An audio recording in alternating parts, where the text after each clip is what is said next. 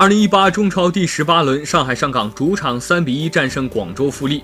第十六分钟，吴磊破门，半场补时，吴磊再度建功。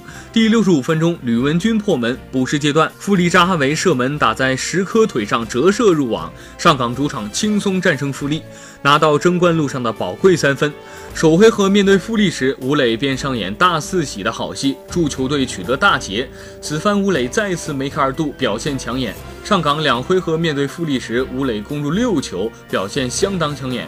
目前上港在少赛一场的情况下，落后排在榜首的国安三分，仍然具备着争冠的竞争力。富力仍然没能扭转颓势，近期面对恒大、一方和上港时遭遇到三连败，这也尽显球队的颓势。